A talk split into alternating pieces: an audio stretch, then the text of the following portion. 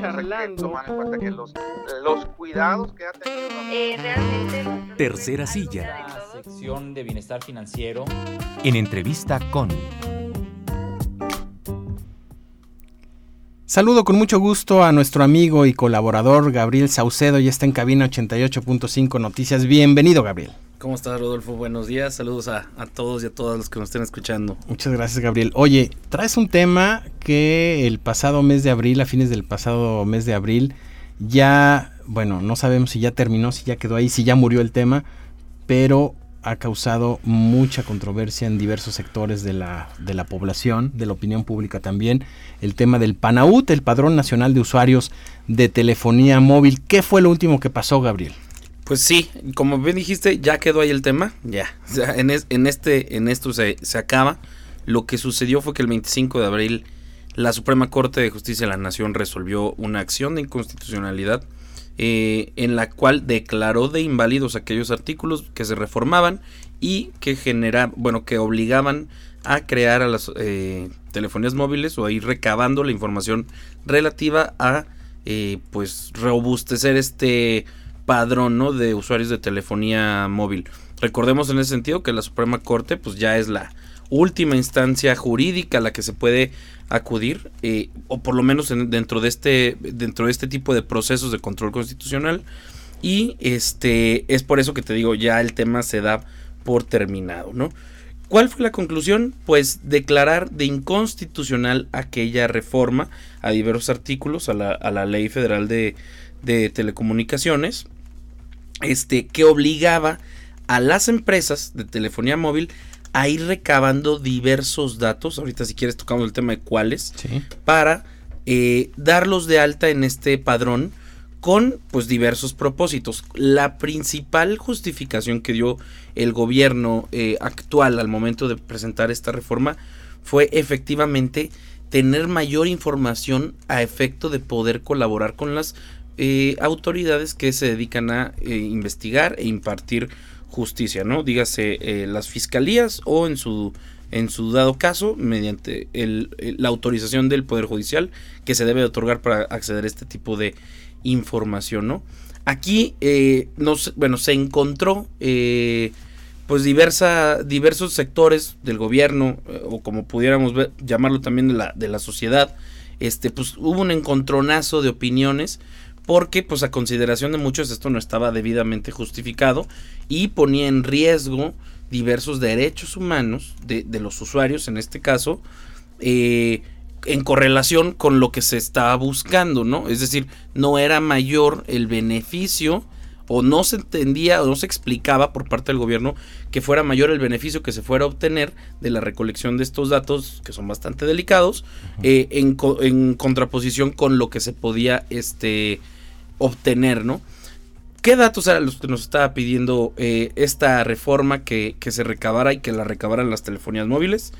Eh, pues los datos biométricos, ¿no? O sea, era que para tú poder acceder a una línea telefónica, ya sea para actualizarla, renovar tu plan o sacar uno fuera de pago, de prepago, como, como lo quisieras ver, cualquier línea telefónica tenía que recabar tus datos relativos a, evidentemente, tu nombre, tu domicilio, eh, tu fecha de nacimiento, todas estas cuestiones igual y un- que pueden que pueden ser más eh, más variables, pero que no dejan de ser también importantes para la privacidad de una persona. Y después los datos biométricos, que qué implica Eh, eh, los rasgos faciales, el iris, la retina, huella los- las huellas dactilares. Entonces, sí, de hecho fue uno de, las, de los motivos que utilizó la Corte para, para desestimar como de, co- de- como, bueno, desestimar la constitucionalidad que nada más hacía referencia a los datos biométricos, más no señalaba específicamente cuáles, lo cual también dejaba un espectro muy abierto de, de datos que se podían recabar, ¿no? Entonces, pues, ¿estás de acuerdo que, bueno, el artículo 16 constitucional protege esa vida privada de las personas, la privacidad eh, eh, sobre, tu, sobre tus datos, sobre tu, tu, tu cuerpo? Digo, ya ha habido también varios criterios en los que se entiende como dato personal eso precisamente, tu imagen, tus rasgos. Y eh, pues se, se verificó como, como, bueno, derivado de un proceso, vamos primero por ahí, derivado de un proceso de acción de inconstitucionalidad es que se entra a la discusión de esto, ¿no? Vamos a recordar que es una acción de inconstitucionalidad, lo hemos tocado ya varias veces aquí, es un medio de control que, que establece la Constitución, específicamente en su artículo 105, mediante el cual diversos sujetos legitimados pueden promover ante la Suprema Corte de Justicia de la Nación este mecanismo a efecto de que se verifique si son compatibles diversas leyes o reformas a leyes con los derechos humanos que están eh, establecidos en la Constitución. En este caso hubo dos, dos, acciones que se acumularon. La 82 que propuso la Cámara de Senadores, lo hace un tercio de la Cámara de Senadores, que, que así se puede. Uh -huh. Y eh, la, seg la, segunda fue la 82 del 2021.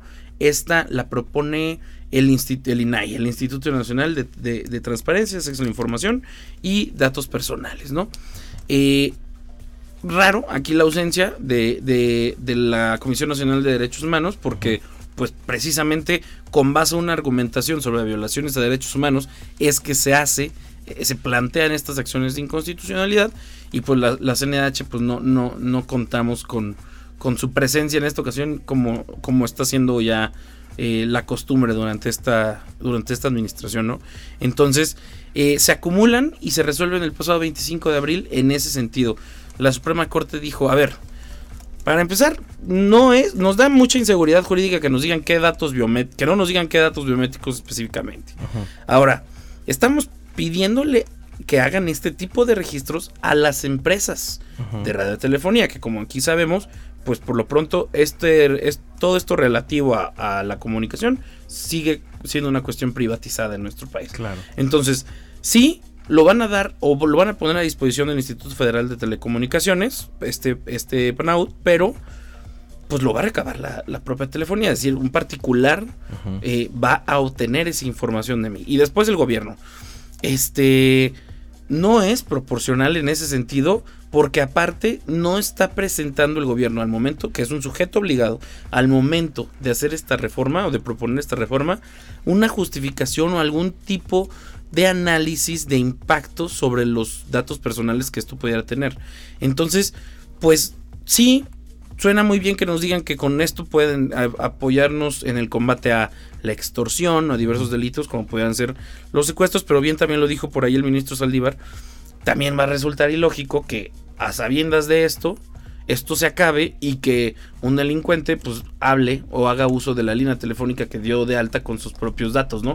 Entonces, no es proporcional, de hecho este fue uno de los mecanismos de interpretación jurídica que se utilizaron en esta resolución, la, el test de proporcionalidad, no es proporcional esta invasión a los derechos humanos que se está planteando en correlación a lo que se está buscando, ¿no? Que es combatir el crimen, diversos delitos, prevención del delito de esta manera. ¿Habrá otras medidas? Sí, sí habrá otras medidas y va a ser tarea del gobierno, eh, si quiere continuar en este propósito, hacerlas, implementarlas, pero por lo pronto recabar información tan delicada de nosotros solamente con ese fin no es proporcional, ¿no? Entonces la Corte pues sí estableció que evidentemente esto era inconstitucionalidad, se declara de inválido y se queda sin efectos.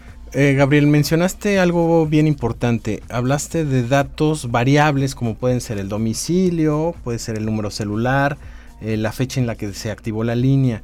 Pero otra cosa es ya eso que mencionas, los datos uh, fijos, los datos Así fijos, los Así datos físicos, ¿no? El, la huella dactilar, etcétera, etcétera. Eh, ¿Qué hubiera pasado si en esta, digo, estamos hablando de supuestos, de hipótesis, pero qué hubiera pasado si en este caso nada más los datos variables hubieran sido eh, recabados y no los biométricos?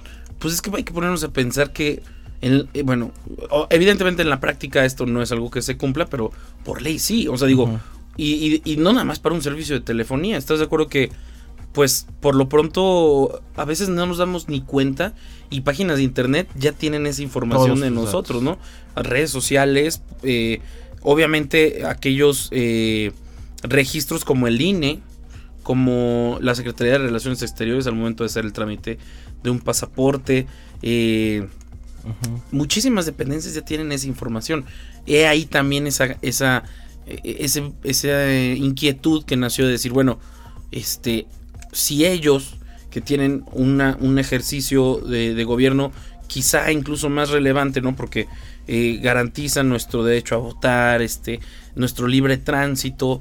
eh, si ellos nada más se atienen a tener esta información, ¿por qué, por qué le voy a tener que dar a un, a un tercero y, y a otro órgano de gobierno ahora cuestiones incluso más delicadas? Recordemos que, pues, es más, donde mejor le hemos visto este tipo de invasiones ha sido en la cuestión tributaria, ¿no? Ahí sí sabemos que se recaba nuestra, nuestra información biométrica bajo el argumento de mayor seguridad, efectividad.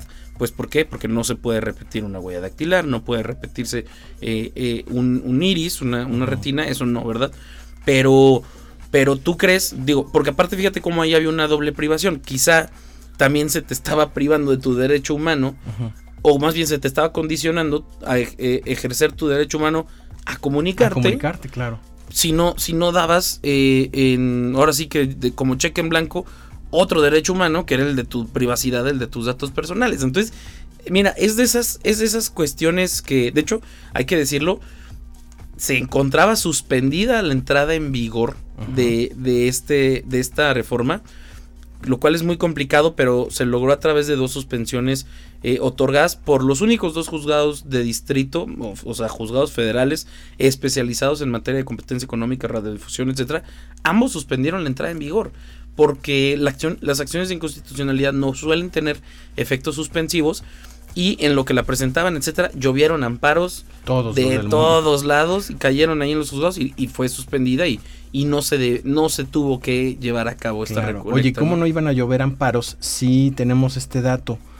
Se encontraban en operación hasta diciembre de 2021 124 millones de líneas telefónicas. O sea, Imagínate es, nada más. eh, asumo más o menos que debe ser una... ¿cu- ¿Cuántos millones somos ahorita? Yo me quedé que éramos 119, Sí, pero ya, debemos ser un poquito más. claro. Pues estás seguro que estás hablando casi casi eh, de un de de un, un- un- un- una equivalencia a la, a la población total. De esa magnitud era lo que iba a implicar una re- recolección de datos por parte de particulares y en posesión del Estado. Cosas tan delicadas.